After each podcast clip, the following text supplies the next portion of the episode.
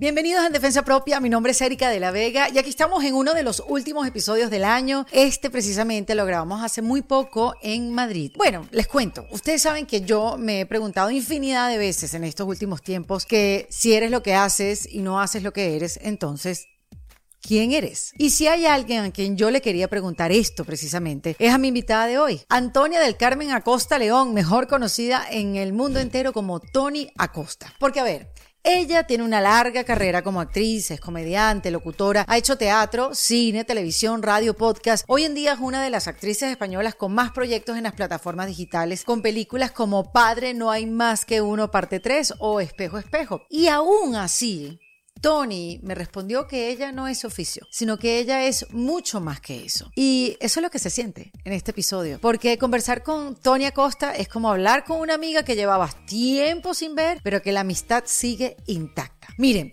hablamos de la empatía, de cómo ayudarnos entre mujeres, porque ella, como yo y muchas, es fan de la mujer y es defensora de la unión entre nosotras. Hablamos de esos temas que nos ocupan hoy en día, ¿no? Como el de pedir ayuda, la maternidad y la culpa, nuestra realización profesional, la aceptación del presente tal cual como es, el valor de la amistad y hasta dónde es buena la sinceridad. Y principalmente, fíjense, hablamos de currarnos los sueños, porque ella dice, miren, los sueños no se cumplen como los cumpleaños que llegan y ya está, sino que más bien hay que madrugarlos, hay que sudarlos, meterles energía, intención y trabajo para que los sueños se puedan cumplir. Hablamos de, cómo comenzar de nuevo cuando te toca divorciarte, cómo se gestiona la vida de nuevo, en, en qué te apoyas, cómo empiezas una nueva relación, pero esta vez como expareja. En fin, esas preguntas que son importantes cuando terminas un matrimonio, sobre todo porque ella siempre ha querido estar orgullosa de la expareja que es. Miren, antes de dejarlos con eh, Tony Acosta, con esta conversación que sé que los va a dejar con una sonrisa en la boca, yo los quiero invitar, si están en la ciudad de Miami, del 9 al 18 de diciembre, a que vengan a ver la obra Puras Cosas Maravillosas. Voy a presentar una nueva temporada, como siempre, en el Colony Theater, bajo la dirección de Michelle Hausman. Y bueno, estoy feliz de volver a presentar esta obra por el mensaje y el poder transformador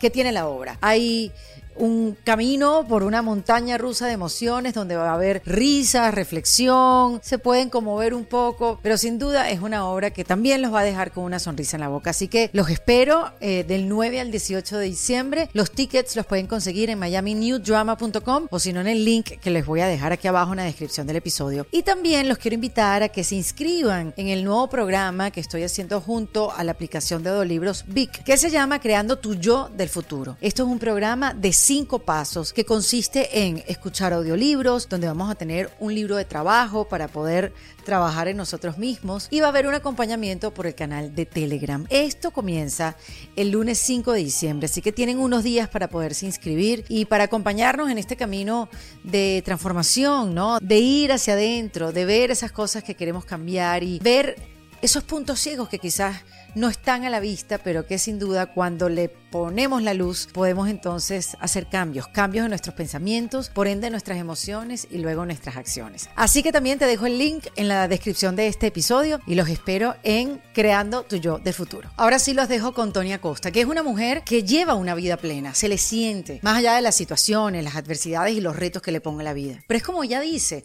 o sea, la vida no es que te llegue el hombre perfecto, el trabajo perfecto, ni que sea perfecta. Hay que aceptar que la vida es es lo que va pasando en defensa propia. Bienvenida Tonia Costa, acá en Defensa Propia. Jo, bien hallada, que me enteré el otro día que se dice bien hallada. ¿Sabes? ¿Por qué bien hallada? Claro, si alguien te dice bienvenida, tú que dices, ay, gracias. No, por lo visto es bien hallada. Ay, estoy aprendiendo ya de una. Esta conversación promete. No, primero que nada, gracias por tu tiempo. Y yo, muchísimas gracias por invitarme. Sí, Tonia, además que sé que eres de, de estas mujeres que le gusta estar con mujeres, conocer mujeres. Sí. Y, tú sabes que conectarnos entre nosotras y de alguna manera. Eh, creo profundamente en crear redes de mujeres que creo que nos entendemos mm, mejor que nadie y nos ayudamos y sujetamos. Es una de mis fantasías era como crear una red de mujeres actrices que también fueran madres Me ponía, Ah. yo recojo a tus hijos en el cole, yo voy, yo puedo ir. O sea, Sí. como el día que fallé yo, pues vas tú y, Y lo y lograste. creo firmemente. Lo logré, lo logré. Tengo así como muchas cómplices que me echan un cable. Sí. Necesitamos una tribu completa para criar a los hijos, para trabajar, para cumplir nuestros sueños. Ahorita hablamos de los sueños. O sea, para hacerlo todo. O sea, eso de que la mujer guerrera que lo puede hacer todo. Mm, Porque yo creo que el- eh, los mensajes que se nos lanzan Mm, eh, normalmente están bastante equivocados y nos llevan al aislamiento. ¿No has Ah. oído mucho como, uy, mujeres juntas trabajando? No, no. Uy, muchas mujeres juntas, todo lo contrario. Yo he trabajado en series con equipos femeninos, con, en funciones de teatro donde todas éramos mujeres, nunca hemos tenido un problema. mm. Y, mm, Y siempre fue así, Tony, siempre fue así.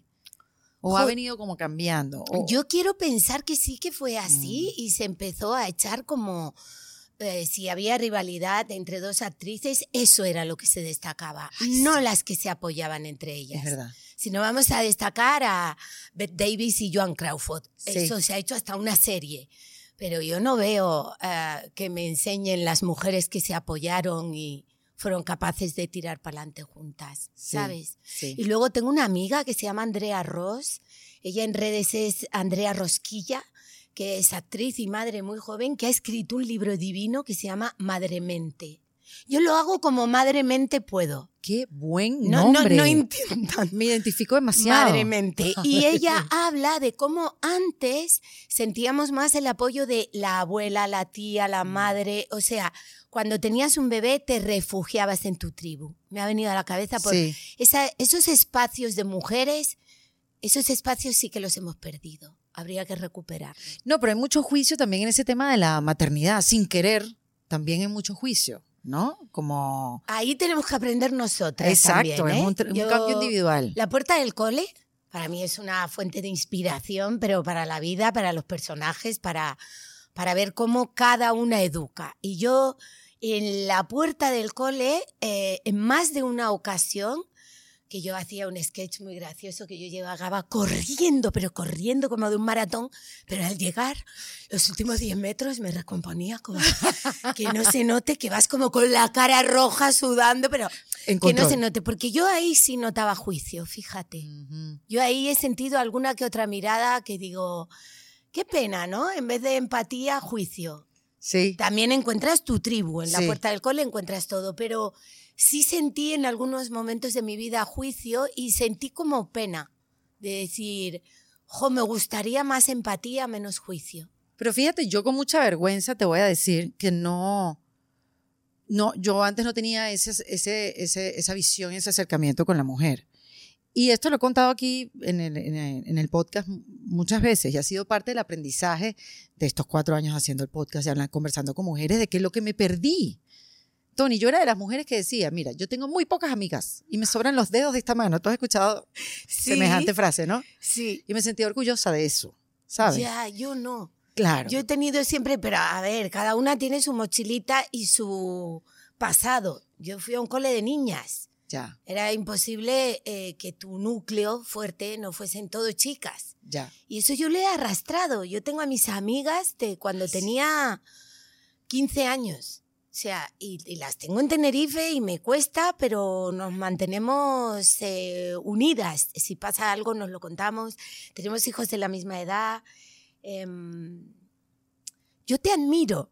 O sea, sí, porque el- lo difícil en esta vida es hacer ese cambio. Uf, y cuesta. Y, y decir, uy, yo por qué me estaba perdiendo esto. Cuando empiezas a cuestionarte cosas Claro, que lo no- normal es que uno arrastre los prejuicios y, Ujú. vamos, se los lleve a... Ah, sí, sí. A eso la otra yo, vida. yo siempre digo que he venido a esta vida a aprender. Sí. O sea, me parece lo mejor. O sea, yo no esperaba divorciarme, me divorcié. Ujú. Eso para mí fue como un, va, venga, otra vez, estoy en la línea de salida. Ahora, ¿qué hay que hacer? O sea, ¿cómo me gestiono sola? ¿En quién me apoyo? ¿Cómo, ¿Cómo empiezo la relación con, con quien es ahora un ex, pero es padre? Que además que se llevan súper bien, Sí, sí, Tony. sí. ¿Cómo se lleva uno bien con el ex? ¿Es una cuestión de eh, tiempo? Em, no lo sé. Una es una cuestión de quién te toca de ex. Claro. Yo tengo un ex estupendo. Mm. Pero también creo que esto, yo, yo reflexiono, me gusta escribir, estábamos Ujú. hablando. Creo que, ¿sabes cuando se habla de hay que trabajar las relaciones? Sí. Una relación se trabaja, una relación de pareja se trabaja, una relación madre-hija se trabaja. Sí, señora. Madre-hija. Con tu- exacto, con Uf, tu madre yo he con tenido tu que hija. trabajar mucho sí. co- cómo soy de hija con respecto a mi madre. Me ha reconciliado mucho tener una hija. O sea, bueno. reconocerme como madre en mi hija, digo, claro, esto es lo que hacía yo. O sea, de repente me ha... Y yo creo que un ex padre de tus hijos es una relación. Lo defiendo como una relación, Muy bien. porque es para toda la vida. Sí. Hay momentos mejores, momentos peores. Yo, si te peleas con tu pareja, ¿cómo no te vas a pelear con tu ex? Pero lo he, siempre lo he vivido. Voy a, voy a ver si doy unos, unos- unas charlas. Uno- uno- un sí, claro. Siempre lo he interpretado como que va a ser una relación. Una relación de ex, somos ex. Hemos entendido muy bien eh, qué espacios se respetan, cuáles son las, las red flags, ¿no? De qué no se habla, Sí, qué bueno eso. de qué ¿De no se habla. Porque a veces se define es, se habla solamente de hijos. No, bueno, espérate, pero vamos a definirlo aún mejor. Claro. No, no Se habla de muchas cosas, de temas Exacto. familiares, de temas de educación y hay temas de los que no se habla. Y luego hay temas eh, de los que ya se habló mucho que ya no vale la pena. y están caducados. De Sí. esos no se vuelve a hablar. Sí. Creo que ha sido bastante como parte de, de nuestro éxito como ex. Pero es una decisión, Tony, cuando tú dices, yo me voy a ver, yo me Sí. voy a llevar bien con esta persona, pase lo que pase. Sí, sí, sí. Es- Yo decía una frase que, que me la recuerda mucho mi hermana, que, que así con el drama, con todo el duelo, yo decía, yo quiero estar orgullosa de la ex que soy.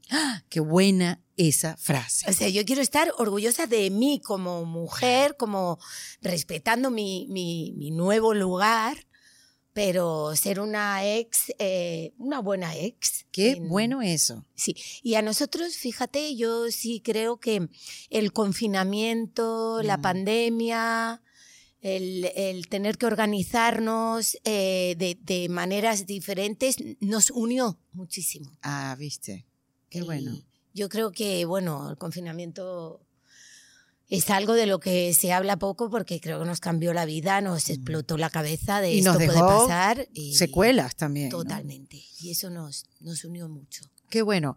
Y, y eso, que, que dentro de una situación como lo que fue la pandemia, el confinamiento, pueda sacarle algo bueno.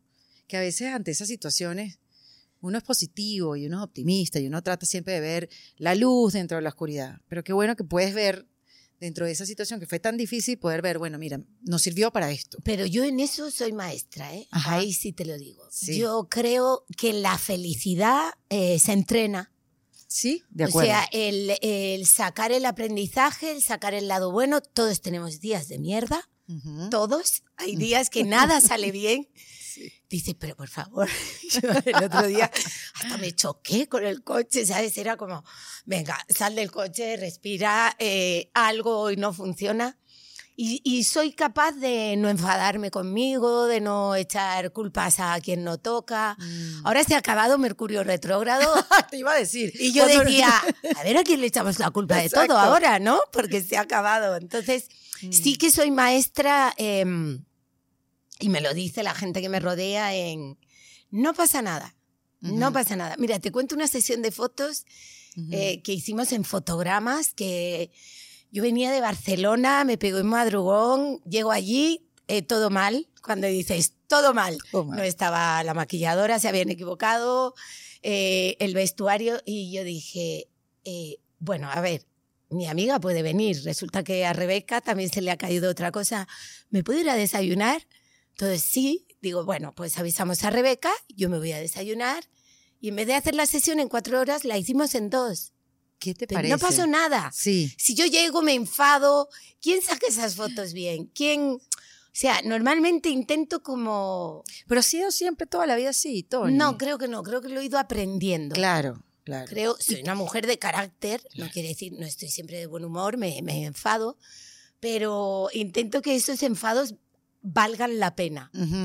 Claro, sí, porque además que eh, el otro día me preguntaba una, una señora como, ¿pero qué haces tú para tener esa cara así luminosa, joven? Y yo, ay, mira, ayer me cancelaron un avión después de ocho horas en el aeropuerto y no me puse brava Claro, en ningún momento. va de eso. Ese es el anti- anti-envejecimiento que funciona. La vida va de eso. Sí. O sea, Pero lo que pasa es que nos liamos en... eh, como la vida va de saber eh, qué es lo importante y entonces ahí poner el foco y la energía. Sí. Ah, si, si tu energía se dispersa en enfados, en... Y es un entrenamiento. Ah, yo sí, O sea, es un entrenamiento. Bueno, de repente un día te sale bien, otro día no tan bien. totalmente. Durante cuatro horas te salió bien, Sí, durante las próximas cuatro no. no. Pero exacto. adelantas, pues va- vas Sí. como adelantando. Aunque pareciera que no hay progreso. Pero que yo a veces llego así como por la noche y digo, hoy me ha salido todo mal. Mis hijos se mueren de la risa. Cuéntanos, mamá. Entonces hago como unos monólogos divertidos de todo lo que salió mal y nos dormimos y mañana vuelve a salir el sol. Ya está. Claro, claro, totalmente. Afortunadamente. ¿Y qué será ese momento que te, que te empujó a empezar a ver las cosas? Viste que hay como un momento en la vida, no, no sé si fue la separación, que, que, que, que te hace ver a ti misma y decir, no, yo voy a ser otra persona. Pues creo que fue un poco más tarde de... de- Mm, Creo que en el duelo, el- el- eh, ese duelo que se hace, que yo encuentro sano, de una ruptura, un, o pu- puede ser en otros casos una muerte, un, algo que te rompe eh, los esquemas o la vida que tú habías planeado. Y yo estuve todavía como un año y medio muy enfadada. ¿Y qué pasaba? Que no me salía nada bien. Claro. Y un día, me acuerdo eh, que fue un día de Reyes, que también salió todo mal. Yo misma dije, hasta aquí, Ah, hasta aquí, hasta aquí. Es el Mañana momento- cambio de chip. claro, ese es el momento que Mario Alonso Puch, ¿lo conoces? Sí, aquí. me encanta. Que él dice, el momento de harta de estar harta. Exacto. Y ya está, pues aquí tengo que cambiar porque ya no seguir así no puedo. Y lo, lo convertí en creatividad. O sea, me puse creativa. Me puse yo a buscar. Hacemos unos sketches. Oye, no tengo dinero, pero junté a unas amigas. Eh, me puse a escribir para una revista de moda.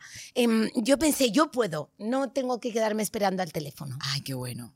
Yo, yo tengo que generarlo yo. Me arruiné. Además, pero me arruiné con...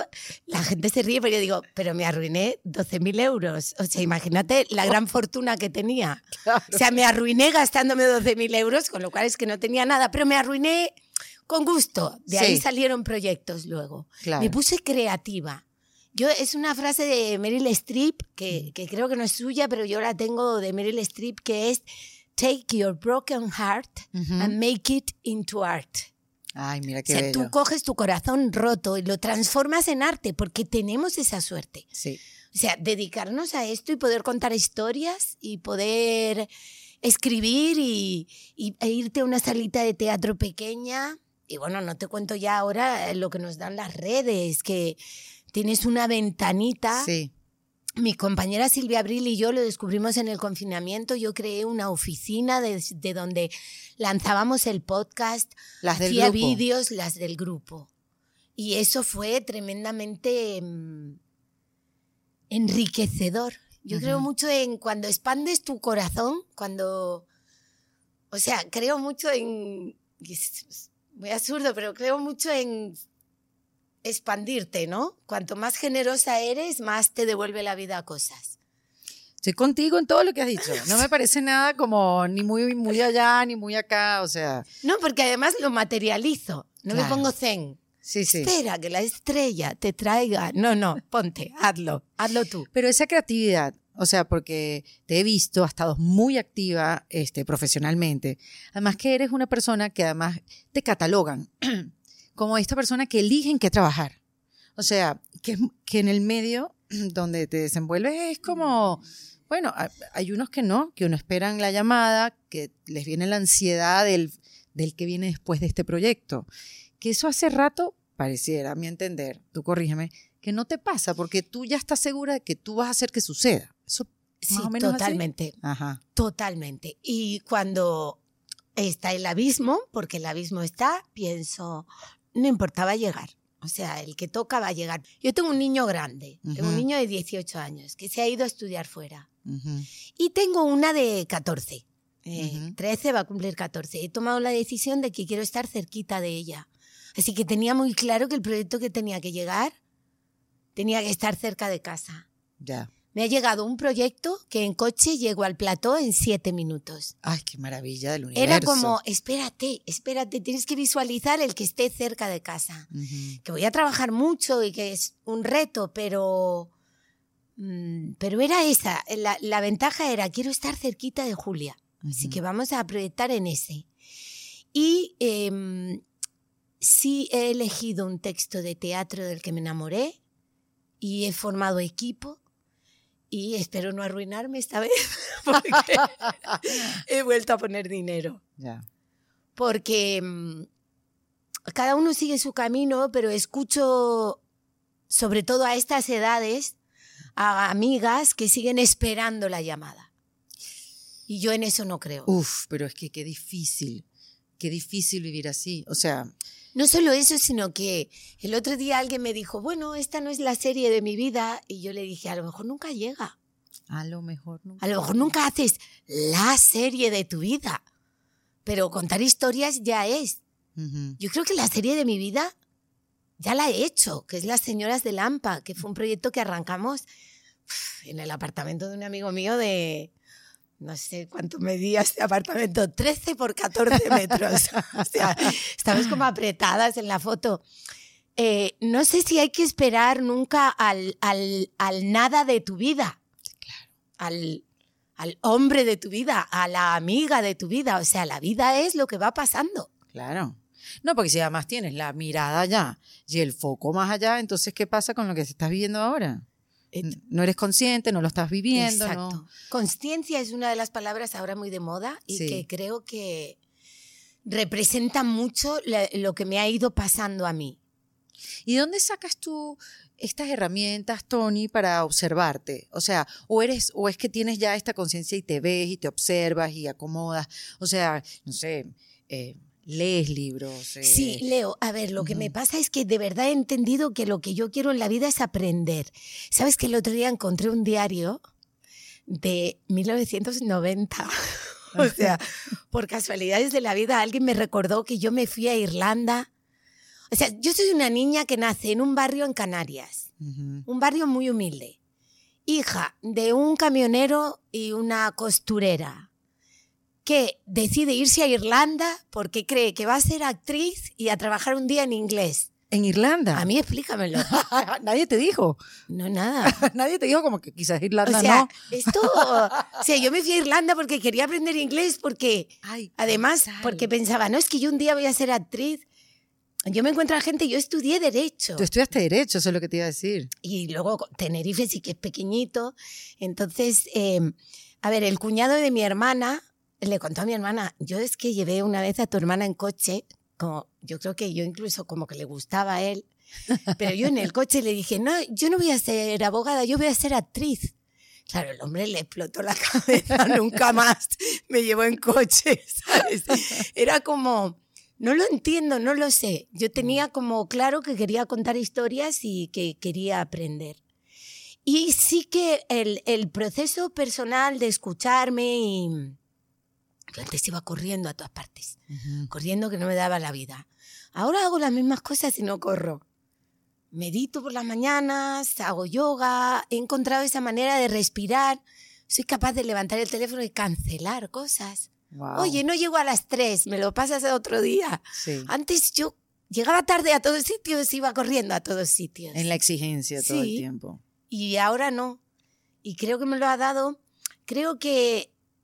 Es que el otro día vi el docu de David Bowie, que es. Ajá, bueno, que dicen que yo no lo he visto. bueno, a ver, pero tienes información para tres años, ¿sabes? O sea, son dos horas de documental y, y es como ver en terapia constante a otro. Y a mí me gusta mucho porque él fue hacia la luz. Desde muchas dudas y muchos problemas consigo mismo, fue caminando hacia la luminosidad. Y yo creo que yo eh, quiero ser así. Mm. O sea, no sé si lo voy a conseguir, pero eh, quiero hacer ese camino hacia la generosidad, compartir, contarle a las actrices jóvenes, de repente me veo, digo, oh my God, soy una mentora. Soy la veterana. o sea, ¿qué es esto? Yo era la niña en los rodajes y ahora soy la Mm. veterana. Me gusta mucho pues decirles, oye, no hagas esto, no te muestres así. Em, me gusta, me, me siento muy madre, me siento muy madre. Claro, oye esa palabra, ser maternal. Sí, No precisamente que tenga que ver con tus hijos, sino con tu alrededor. no, yo voy adoptando hijos. Sí, eso es bellísimo. Me encanta. Eso es bellísimo, es que es una palabra Sí. bellísima. Yo tengo una amiga que es así, que es maternal y Sí. enseña con esa vibra Sí, y es increíble. y, y creo que afronto todo un poco así. De hecho, Sí. Fíjate lo que es la vida, que yo hago en las películas Padre no hay más que uno. Ujú. Entonces yo ahora soy como un poco la, la, la madre de España. O sea, ¿sabes? Hice un monólogo el otro día de, yo si ahora hay una película con una madre y no me han llamado, digo, oye, ¿qué ha ¿Qué pasa? ¿Qué les pasa? ¿Qué tienen en la cabeza? Y Qué es, divertido. recibo mucho cariño de todos los niños. Eh, que para ellos em, represento la maternidad en una película. Entonces, es bonito esto que ha Mm. sucedido con esas películas. Tú sabes que el otro día estaba leyendo un libro, es que me acabas de, de- de hacer recordar, que dice que cuando uno cambia el concepto que tienes de ti mismo, es cuando cambia todo absolutamente. ¿Sabes cuando te dicen, cambias tú y cambia el mundo? Que es una frase un poco profunda, Pero que se dice un poco a la ligera y es súper verdad. Sí. Pero entonces esto esto un poquito más allá, como que cuando tú cambias el concepto que tienes de ti mismo, es ahí que cambia todo lo, todo lo que está a tu alrededor, todo lo exterior. Sí, porque mira, hay una frase que a mí que yo usaba mucho que decía, yo soy yo y mis circunstancias. Ve, Esa frase no está completa. ¿Sabes cómo acaba? ¿Cómo? Un día me puse a buscar y digo, yo, ¿por qué esta frase? Yo soy yo y mis circunstancias, pues te disculpa. Es como, bueno, perdona, no puedo hacer más, ¿eh? Porque yo soy yo y mis circunstancias. Ya. Pues no, la frase es, yo soy yo y mis circunstancias. Y si yo no hago nada por cambiarlas, esas seguirán siendo siempre mis circunstancias. Esa frase sí me representa. Clave. Clave. Eres, eh, el, el paso lo tienes que dar tú. ¿Cuál? No sé. Equivocarte, te equivocas. Por el camino yo he hecho cosas que digo, ay, madre mía, ahora eh, con esta no me, no me... Pero las he hecho, las voy a defender. Me enseñaron mucho en ese momento Mm. y, y, te- y lo que yo sí soy yo y mi, y mi, como mi mochila, ¿no? Mi camino, eso sí que soy yo. Te lo has ganado. es Todo lo, que, todo lo que he hecho, ¿no? Y lo- Claro. y lo, que queda por hacer. Pero es así, yo y mi caminito, eso sí me, me representa. Y, y lo de, hay que intentar ser feliz ahí, en el camino. Ujú. Bueno, tú tienes una frase hablando de frases que tuviste que salir a aclararlo porque esta- estas frases que se, que Sí. se dicen a la ligera, pero que ya va, no, ya va, vamos a para para mí es una filosofía de vida. Sí. ¿Cuál, cuál era la frase? Mira, eh, eh, además, Que como hay que cumplir tenemos sueño. espacio, en el 2019 a mí me dieron un premio. Ujú. eh, por una serie que es Las Señoras de Lampa, interpretación femenina. Esa frase nació ahí. Yo al recoger ese premio, que de verdad eso fue un sueño hecho realidad, eh, dije que nadie se confunda que los sueños no se cumplen como cumplir años, Ujú. sino que los, allí lo hice más largo. Los sueños se madrugan y se estudian y se curran y a lo mejor un día se hacen realidad. Porque es que eh, va de otra cosa la vida. A veces estás toda la vida intentándolo y no llega. E- e- Eso me lo enseñó Pau Donés. Mm, O sea, bello. Pau Donés y mi anécdota de... eh, yo cumplí el sueño y nunca se lo pude contar. Ay, Eh, Entonces pensé, ah, es que es mejor. Es mejor, porque lo que hablaba era de intentar cumplir los sueños, ujú, ¿no? ujú. Y hay otras frases de, no, no hay que intentarlo, hay que hacerlo. No, no, perdona, hay que intentarlo porque uno a veces pone todo de su parte y no te acompaña el entorno o, Correcto. o situaciones que uno se tiene que poner a cuidar a alguien en su familia, que los Claro. cuidados están ahora como muy encima de la mesa y me gusta sacarlos. Entonces, esta frase yo me fui a un programa de Dani Rovira y el productor había estado en los premios. Ya. A mí me llevaron al programa que hablaba de los sueños. Y el productor me dijo, ¿tú crees que si Dani te pregunta, ¿serías capaz? Digo, yo creo que sí, porque es un poco filosofía de vida. O sea, Claro. esa frase es como mi mantra. Sí. Y lo dije y yo qué sé, hay un TikTok y se ha hecho viral y el otro día una amiga me decía, no, no, pero en Sudamérica también. Yo, ¿cómo? O sea, ha viajado la frase y, mm, y la gente la hace suya eh, y es lo que me gusta. Entonces, ¿qué pasó? Pasó que alguien, eh, yo le decía a mi hermana, si ahora se venden camisetas con eso o tazas y alguien se, se, se lucra de eso, la frase ha perdido todo su sentido, porque no va de eso esto. Claro. Si te gustas, a mí Julia me la pintó, mi Julia me la hizo con lettering y la frase yo la tengo. La de Pau Donés, yo la tenía escrita por ¿Cuál mí, es la, historia, tengo. esa, esa anécdota con Pau Donés? Pues es que Pau Donés, antes de que fuera una canción, en su primer disco, hay una. eh, vuelve a hablar de los sueños. Eh, él escribe un texto. Tú piensas que Pau Donés era publicista. Imagínate. Y entonces él decide dedicarse a la música porque es lo que le gusta. Qué loco. Y, y lo peta a Pero, nivel. Dios. Y yo, estudiando Derecho, queriendo ser actriz, me escribo esa canción en un... Si quieres, luego te lo mando, nos damos los teléfonos. Porque lo tengo, tengo... Y yo entonces, aquí en Madrid, los primeros años era camarera en un restaurante mexicano. Y aparece Pau Donés. Qué loco. Eh, por ese restaurante que se llama La Mordida pasaban muchos cantantes porque mm, al principio era de Joaquín Sabina, o Ya. sea, y yo, la camarera, yo nunca iba a decirles, ay, yo soy tu fan, ahí calladita, con mi camiseta gigante y, mi mandil, pero que va, era Pau Donés. Entonces, Sí, cuando ya, él ya. sale fuera, ya Ajá. me, nos ha- hacíamos turnos, cuando él sale del restaurante, digo, bueno, aquí nadie me puede decir que le he molestado mientras come. Claro, claro, el salí- restaurante no va a tener la Salí culpa. corriendo detrás de él, que el pobre me miró como, me va a pedir entradas, porque él hacía un concierto y le dije, mira, mm, perdona, yo lo único que quiero contarte es que para mí tu frase es tremendamente motivadora. Yo me vine de Tenerife porque quiero ser actriz y, y verte, solo quería contarte esto. Ay, qué bello. Y él me dio un abrazo y yo pensé, qué fuerte, él también tiene miedo. Entonces, reconocí que, que él iba a actuar esa noche, que tenía todas las entradas vendidas, pero que él también, yo también le hice bien. Ujú. Fue como, yo también le hice un regalo. Claro. Vale, pero lo que yo cuento es que luego él contó esto en el País Semanal. Lo contó. Se titula la entrevista La camarera del mexicano. No, no. Y era no. yo. ¡Ay, qué loco! Pero yo después de eso, que es lo que a mí me gusta defender, seguí un año y medio siendo camarera. seguí haciendo casting y recibiendo noes. Sí. No, no, no. Y ahí seguí. O sea, no me tocó paudones con una varita y al día siguiente trabajé de Entiendo. actriz. Sí. O sea, creo que, que en, en mi caso supe provocar o se dieron las circunstancias. Luego yo me, me lo seguí currando, siempre me ha gustado subirme al escenario. Siempre que no he tenido trabajo en audiovisual, he hecho teatro. Esto es un camino largo, bonito, precioso, pero, pero largo.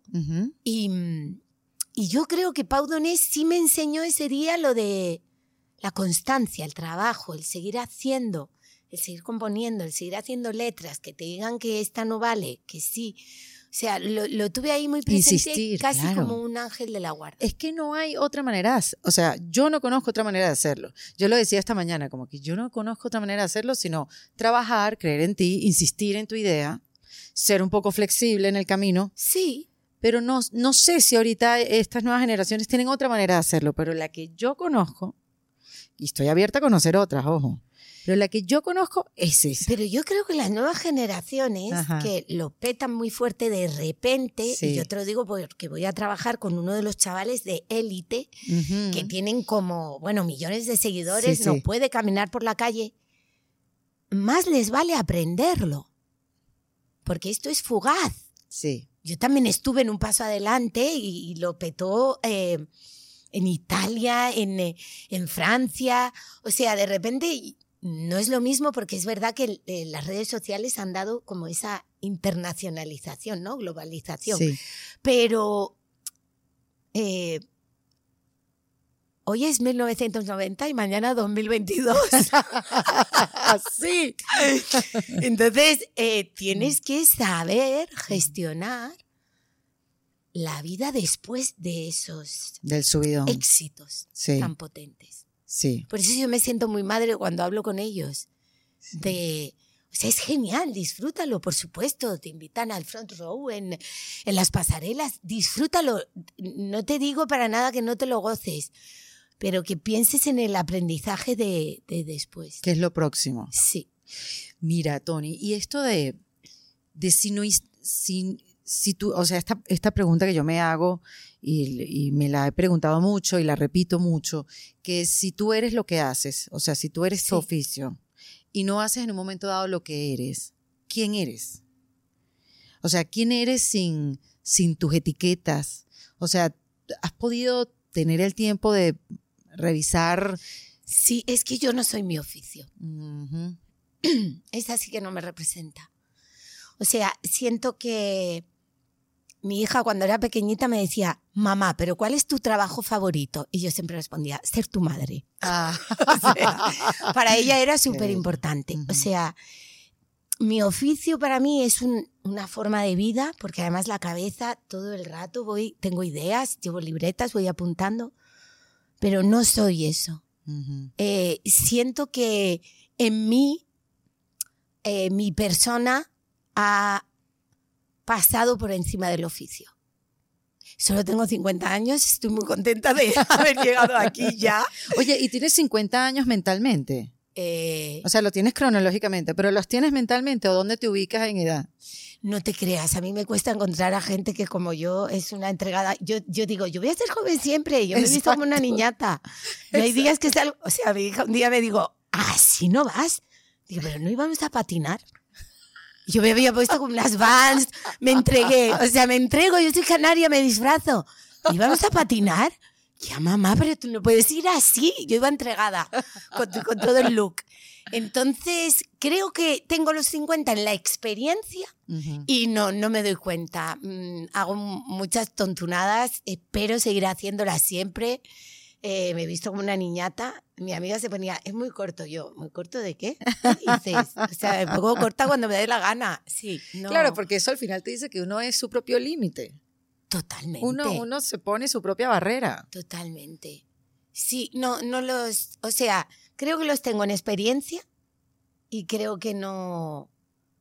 mm, Bueno, aparentarlos no lo sé, como mi hija siempre me dice que me echan menos, pero, pero no, no va de eso, eso es. Exacto. No va de eso. No va de Va de cómo te sientes. Yo creo que me sigo sintiendo como de 35. Sí, por ahí me puede ubico. ser. Sí, es que el otro día me preguntaron, ¿cuántos años tienes? Entonces decía, bueno, 37. cronológico o mentalmente. Y yo, wow, mentalmente igual, es una niña. Sí. Pero- sí, sí, me gusta. O sea, me gusta como defender eso. Sí, Como que hay conductas que ya no te toca, como ir a un concierto y saltar. Y yo, eso sí que no. Sea, sí, así como que, ay, menos mal que yo no tengo ya edad para eso. Sí, Porque lo puedo dejar de hacer porque ya es de sí, la ley. no, pero yo eh, de repente voy y lo hago. O sea, en Dua Lipa salté yo más, se lo regalé a mi hija y luego bailé yo más. Este, era como, es para ti, ¿sabes? Pero diviértete, ¿sabes? Estaba yo más entregada. Pero lo que sí te da a los 50 años es como decir, si ya no quiero, no. Eso es lo que te da. No, no, ya no digo que sí a cosas que no me apetecen. Ya. Como incluso planes con amigos, que digo, yo no tengo el día hoy, yo me quedo en casa. No pasa Y nada. tranquila, en paz, sin culpa. Sí, sí, sin culpa. Sí, sentirte juzgada. Es que lo de la culpa de la maternidad, uf, madre mía. Bueno, sí, yo lo digo, te haces madre y, te, eres culpable inmediatamente. Sí, Desde la- el primer minuto. Sí. ¿De qué? No sabemos, pero... Hablan del nacimiento y el bautizo y Sí. los católicos, pero no, no. Aquí la culpa llega con la maternidad. Así mismo, así mismo. Voy a inventarme un bautizo después de la maternidad para quitar la culpa. Me encanta. Y con tus hijos Es ya maravilla, me voy a inventar un ritual. para revertir la culpa. Pero me parece brutal. Yo te digo que va. Venga. Invítame al sketch. Voy a ir desarrollando esto. Voy a ir desarrollándolo. Sí, sí. Oye, y esto, ya que mencionas eso, ¿cuáles son estos temas ahora que te gustan? Que te gusta hablar, o sea, cuáles son los temas que te ocupan, Eh, como bien mencionaste tu podcast con Silvia, Sí.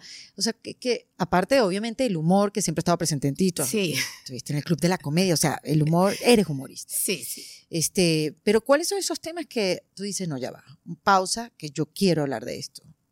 Pues a mí sí que me interesa muchísimo eh, la mujer. Ujú. donde eh, de verdad, ¿eh? de verdad, no lo que nos quieren hacer creer y las modas y la paridad y ahora hay muchas directoras. Am, me gustó escuchar a Penélope Cruz el otro día decir eh, en San Sebastián en el festival, am, no estamos tan de moda como dicen, ni estamos tan arriba como nos quieren hacer creer. mm. Eh, no somos una moda, somos el 50% de la población. Mm. Entonces se pusieron de moda las series de mujeres. Oye, perdona, quiero seguir viendo series donde las protagonistas sean las mujeres. No es que vayan dirigidas a mujeres, sino que las protagonistas son las mujeres. Sí me parece que hemos avanzado mucho, Sí. pero también me parece que es interesantísimo ver la historia, la historia, o sea, ir para atrás. Tú coges películas y dices, yo se lo digo a mi hijo, Nico, cuenta cuántas mujeres hay. O sea, hacer ese análisis, Sí. ¿no? Bueno, porque de- tenemos sesgo, o sea, no lo vemos. Entonces es como vamos a, no desde el enfado, que también me interesa mucho, porque creo que el enfado eh, mediáticamente cansa y entonces se señala mucho a, a un feminismo muy enfadado, sino desde mm, vamos a ponernos a, a estudiar, a analizar, a ver cómo podemos ayudar, a colaborar entre nosotras con, con, con medidas eh, verdaderas, ¿no? Sí, De enseñar a mujeres a leer en sitios donde no se las enseña a leer. sí, o que les llegue internet. ¿Cómo hacemos que les llegue internet? o que sepan que, que ellas pueden, ¿no? Que Sí. pueden ganar un sueldo, que pueden ser independientes. Eso es clave, Tony, lo que Hombre, acabas de claro decir. que es clave porque lo Clave. tenemos muy cerca. Sí. O sea, cuando se critican, por ejemplo, a los malos tratos de ¿y cómo no se va de su casa? Bueno, no se puede ir. claro, no se puede ir. No se es que todavía. la empatía es ponerte en sus zapatos de verdad. ¿Y Si cómo no hago para trabajo, si empoderarla? tiene tres- claro. Ujú. como, como medidas reales, medidas reales. Y ahí yo sí creo que somos fuertes juntas. Sí. O sea, es como donde nos No, tenemos y además que darnos unir. cuenta que, que es importante pedir la ayuda. Sí, Porque tú, puedes estar ahí con tu mm, sentimiento maternal de ayudar, sí. pero si la otra persona no quiere ser ayudada, es difícil. totalmente. Y Mm. aquí hay un, no sé si conoces el movimiento Malas Madres, Ajá. el movimiento Malas Madres con Laura, que mm, para mí leer su libro como no soy la única. O sea, esto nos pasa a todas cuando entramos en la maternidad, que eh, eh, tú antes de ser madre te ves como súper moderna y vas a poder con todo y luego te invaden muchas otras cosas. Sí. Entonces, me parece interesante que haya mm, mujeres como Laura que de verdad tienen una asociación, un, un movimiento un- donde nos sintamos representadas y ella lleva al Congreso eh, proyectos de ley. O La sea, importancia ella- de la claro, representación. Sí. Claro, Sí. y lo, y lo pone sobre la mesa, como de verdad sentir que, que- que tenemos esa representación, que se pueden hacer cosas. Sí, es importante. Sí. Porque abres caminos, abres la imaginación de las demás, que puede, que sí se puede, que se hace. Bueno, Y eh, tú tienes un hijo, un hijo de 13. pero yo tengo hijo e hija y Ajá. entonces yo ahí sí que eh, lanzo mucho, mucho, mucho el, el órdago, ¿no? A, a- a cómo Mm. educamos. De- o sea, no podemos volver a educar como se nos educó. Yo fui educada de una manera tremendamente machista Claro. y, y no pasa nada, que también parece que es una palabra tabú. Eh, el otro día una cómica maravillosa me decía, me encanta cuando los hombres dicen, yo no soy machista. Y decía ella, lo soy yo. si lo soy yo, ¿cómo yo lo vas a tengo hacer tú? actitudes machistas. O sea, eh, reconozcamos que todavía queda mucho camino y Sí. eduquemos en esa ansiada igualdad, ¿no? Sí, y además hacerlos notar, porque esos sesgos que estás hablando ahorita, Sí. que nosotras ni siquiera lo vemos porque son invisibles, Sí, hacerlos notar. sí. Y no por ser fastidiosa, incómoda, No. sino, sino decirle también a las otras mujeres, ¿viste lo que acabas de decir? Despertar conciencias, ¿no? Eso, Eso eso. es. ¿Qué acabo de decir? Bueno, que me puse los pantalones y hice lo que tiene que hacer. Bueno, ¿y por qué los pantalones? Sí, sí, sí. O sea, perdón. Yo a mi hija una vez le dije, y además, no, igual que tú confiesas lo de yo no tengo amigas, estábamos mi hermana y yo, y las dos fue como, ¿eso ha salido de tu boca? Yo le dije, Julia, siéntate como una niña. Dije esa frase. Wow. Según la dije, pensé, por favor, jabón, lejía, lávame, quiero. Y, y- y luego le dije, oye, siéntate bien, que es que estás mal sentada, pero para una niña, para un niño, para quien esté Para sentado en sea. sofá. Pero es verdad, mi hermana me miró como de, ¿qué has dicho? Digo, ¿ves cómo lo tenemos en algún lugar ancestral? Salen unas cosas. Mi hijo ahora que vive en un sitio estupendo, le digo, abrígate, abrígate. Se me sale una madre, es como, pero tiene calefacción, el niño está divinamente, Claro. abrígate y come. Bueno, es que nos hacemos madres, nos hacemos culpables y meteorólogas. O sea, de una. Siempre pensamos que el hijo tiene frío.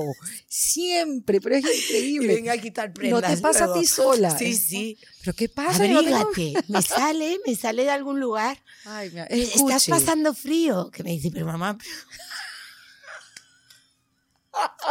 Ya me hace bromas. Nos conectamos por videollamada. Le digo, ¿estás comiendo bien, mi amor? Y me dice, no. Se desmaya. Nicolás, por favor, que un día me voy a asustar de verdad. Porque creemos que esa es la manera también de ser madre. Es una manera de dar amor, Sí. ¿no? Preocupándose. No y sé. porque también uno aprende a, a- a ser madre y aprende a ah, dejarles ir. Sí. Como, ah, este, ahora me toca aprender eso, soltar. Mira, Tony, cuéntame tu 2023, ¿cómo lo ves? Yo voy a estar muy ocupada.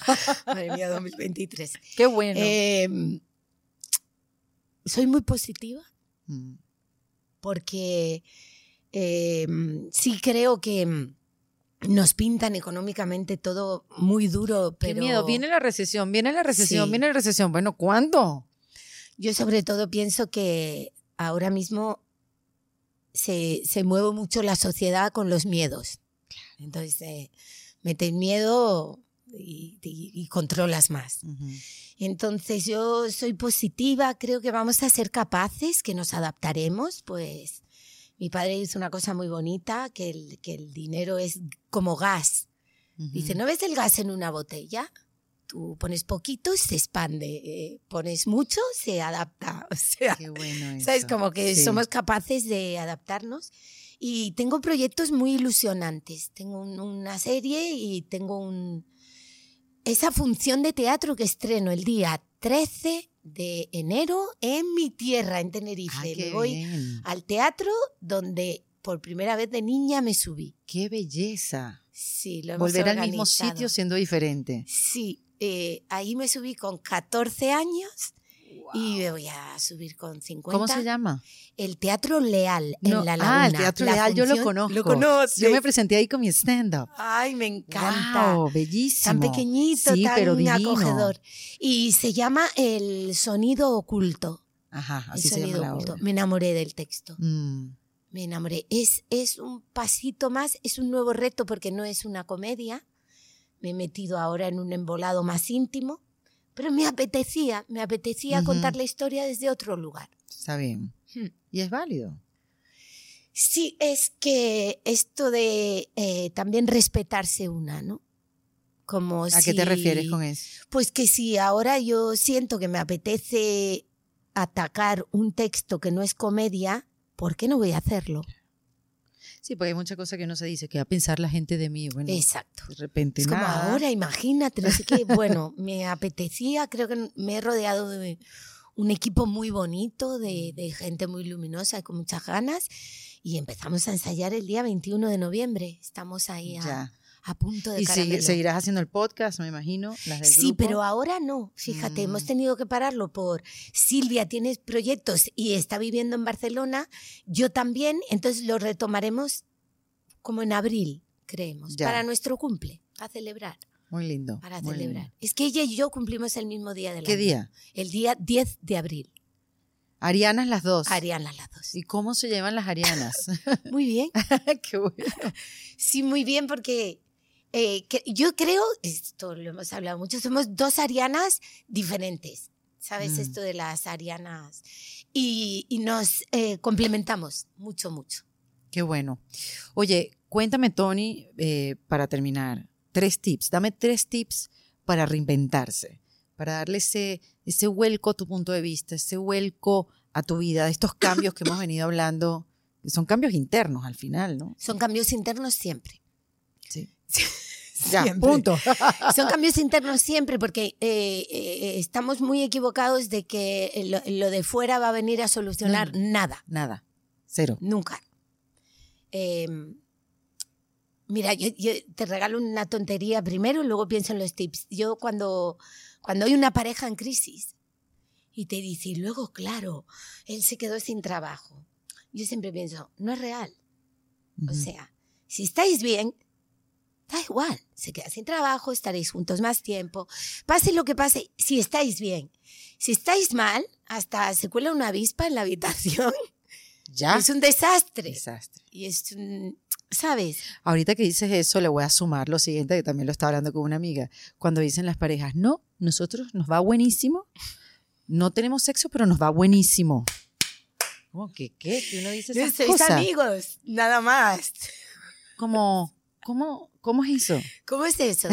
Pues es porque somos latinas, ¿no? No, pero digo que uno dice esas, uno dice esas frases y tú dices, bueno, sí, te puede ir bien, pero ¿cómo eso no funciona? Como si fuera algo como aparte. Como Ya, aparte. Eh, no, no es. Es tu amigo. Yo, Claro.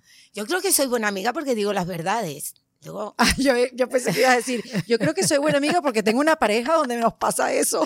no, o sea, eh, a las amigas cuando te vienen con esto digo, creo que no sois una pareja. Muy bien. O sea, eres del- el buen rollo, ¿sabes? pero eres de las que dice, eh, ahorita que estuve con Alejandra Llamas, que te la mencioné al principio, Alejandra decía que que qué bueno tener esas amistades y esa gente alrededor que te diga, que te observe y que te haga cuestionarte. No desde el mal rollo, sino decirte, No, no desde el mal rollo, Exacto, que hay sino- amigas que es eh, la crítica. claro, y- sino las incongruencias, como que Sí. esto no va alineado con lo que vienes haciendo aquí, Exacto. como que revisa A eso. mí me viene muy bien eh, hablar, en- o sea, contarlo, ¿no? Ajá. Que uno hace un monólogo y se Bueno, por eso la cuenta terapia. La realidad que se quiere contar, pero cuando lo compartes con, con una buena amiga Sí. eh, y te escuchas, dices, no, no suena nada bien esto. en mi cabeza, todas las excusas que me puse sonaban mejor. Exactamente. Ahora se lo estoy contando y se me está quedando cara de imbécil, ¿sabes? Claro. Bueno, pero por eso la terapia funciona. Sí, Que te sí, escuchas exacto. y tú, ¿qué es esta locura que estoy diciendo? Jo, pues yo, los, los tips, eh, yo, yo, yo recomendaría primero pa- pararse, Detenerse. sí, Como dirían, parada de burro. parada de burro. Así mismo, en seco. Parada de burro real para que uno pueda ver qué tiene alrededor y qué y, qué- y, y cómo está. Te das cuenta de que eso es como, ¿qué tal? ¿Cómo estás? Estoy- Bien, bien, bien. Es como muy coloquial, pero es difícil uno pararse y, y- y pensar, espérate, ¿cómo estoy? Porque, porque a lo mejor estoy triste, no me lo estoy concediendo, o, o estoy disgustada y... mm, yo creo que el primer tip es parar, parar, eh, detenerse y escucharse a uno mismo. Me encanta, sí. Hay que hacerlo. Hay un profesor aquí que se llama Juan Carlos Coraza, que, que tiene un ejercicio fantástico que cuando tú le dices, no sé, él te dice, ¿y si lo supieras? Muy bien. Es como atreverte a... Ajá, Uno sabe, otra cosa es que no se atreva. Ese es, eh, eh, yo creo que detenerse y mirar. Sí. Luego, mira, yo a mí una cosa que me, me funciona mucho, mucho y me- ha cambiado bastante en momentos duros de la vida es agradecer. sea, cuando tú te paras y, y te detienes a mirar, tienes que saber ver que tienes cosas buenas. En el momento Sí. oscuro, pues, en el, en el Sí. imprevisto. Yo en el momento oscuro total me levantaba y decía, gracias, papá y mamá están bien, los niños están bien, gracias, gracias, mi perro está bien. O sea, Sí, es como es una que son contabilidad. cosas pequeñitas, pero Ujú. te hace sentir, o sea, fijarse más en lo que tienes, no en lo que no tienes, en lo que está por, Clave, por venir. poner el foco en A lo mí, que de tienes. verdad, es como agradecer. y luego yo soy una firme defensora y, y creedora en el trabajo. Ujú. O sea, sé lo que te dé la gana hacer. Mi hija yo creo que va a ser tejedora de ganchillo. O sea, hace unas cosas alucinantes Qué que risa, te lo claro. tienes que quitar como si fuese un vicio para que estudie. Estás castigada. Entonces le quitas el... ganchillo. Entonces nos fascina pues ir a un centro comercial y de repente yo te espero en el coche con el ganchillo. Entonces es como... Pero lo, lo que ella elija, eh, que, que- que lo trabaje, ¿no? el, Ujú. el trabajo. Soy, creo mucho en el trabajo, en el estudio, en la lectura, en, en el aprendizaje. No sé, esos serían un poco mis, mis tres tips. Porque, sí, porque mira, ahora que lo pienso, nunca me habían hecho esta pregunta. A ver, O a ver, sea, a ver. Tú te detienes Pensemos, y pensemos. te observas. Sí. De la observación deberías ser capaz de ver lo bueno. Si no eres capaz de ver lo bueno, creo que necesitas ayuda profesional. Que muchas veces eso se descarta. Ujú. Y luego ponte a ello, ponte a trabajar. O sea, Increíble, ¿no? Tony. Es como en Excelente. evolución. Una fórmula perfecta. porque mm, quedarse en, en la queja, yo conozco mucha gente instalada en Eso la pesa queja. mucho. Ah, Yo me agoto. Sí, pesa, pesa, pesa. Yo me agoto. La gente que está al final ya ninguna queja. Sí, sí, o sea, te da ya. como risa. Bueno, porque Es cuando ya ¿te no estás cuenta ahí... de que te estás quejando desde el... Ya no me importa. O sea, Sí. no- probablemente la última queja es la importante, pero como te has quejado todo el día, Exacto. ya no, ya no sé. Exacto. Entonces creo que ponerse a... en hacer. Mm. Hacer, hacer es muy interesante. Porque aunque sea hacer pequeñito, te va a llevar a otra cosita, te va a llevar a una cosa más grande. Mira, yo los sketches que hice, que eran para aquella revista que pasaron desapercibidos, que eran una monada, me, me rodeé de amigos que luego hicimos la serie Las Señoras de Lampa. De ahí salió el núcleo. Pero es que las dos actrices que me acompañaban eran Marta Nieto, que es amiga mía y lo ha superpetado con un montón de películas, y Ana Rujas, que ha hecho Cardo, que, que le han dado el Ondas este año. Por O Dios. sea, y no teníamos, en ese momento no teníamos trabajo ninguna. Pero increíble, ¿no? Fue como ponernos en, Claro. en, eh, De aquí va a salir Mira, algo. vamos a hacer, vamos a hacer, vamos a los domingos, mi casa, ¿quién pone su casa? ¿Quién hacer? Qué eh, buena, en qué buena lección. Súper aprendizaje ese. Ya Ay, está. Tony. Nos has regalado tu tiempo, tu sabiduría, tu, tu, tu, tu aprendizaje, tus lecciones maternales y tu humor, Mi tu relación energía. de ex. Sí, total. De verdad que sí, te agradezco demasiado que hayas venido acá en Defensa yo Propia. también agradecida porque me parece que hay también pocos espacios donde uno se pone a charlar Sí, y de repente se descubre compartiendo vida, que en realidad es así, es así. Y es vernos como lo que reflejadas, hemos hecho, sí. el un- la, la una a la otra, aprender. Me y usted- encanta. Y luego es que yo soy la filosofía esta de los amigos de mis amigas son mis amigos. Como aquí nos ha conectado una amiga. Ana María Simón. Ana María Simón nos conectó y ahora somos amigas porque es así, las amigas Claro, de las amigas son mis así, amigas. Esto es así. Sí, qué bonito, de verdad que sí. Y gracias a Ana también por, Ay, sí. a la negra, porque esto lo hizo posible, y a mm, eh, Mastermind también, el lugar donde estamos, qué bello y bonito. hermoso. O sea, ha sido un descubrimiento. este Sí, plato. que nos permitió grabar acá en Madrid, a Maco, todo su equipo, y a ti con el corazón, Bueno, Tony. Yo súper agradecida de que me hayáis acogido en, en defensa propia. Me encanta. Tony Acosta, en Defensa Propia. En Defensa Propia es producido por Valentina Carmona, con el apoyo de Andrea Wallis y editado por Vanessa Ferrebus y Jesús Acosta, con música original de Para Rayos Estudios. Yo soy Erika de la Vega y recuerda que esto lo hacemos en Defensa Propia. ¿Estás listo para convertir tus mejores ideas en un negocio en línea exitoso? Te presentamos Shopify. Tal vez no lo sabías, pero nuestro podcast More Than Mamis es un negocio y lo empezamos por supuesto para desahogarnos y hablar sobre la maternidad, no para convertirnos en expertas de ventas y del e-commerce. Así que sí, necesitábamos ayuda para vender nuestro merch y poner en marcha nuestra tienda. ¿Y cómo suena con Shopify?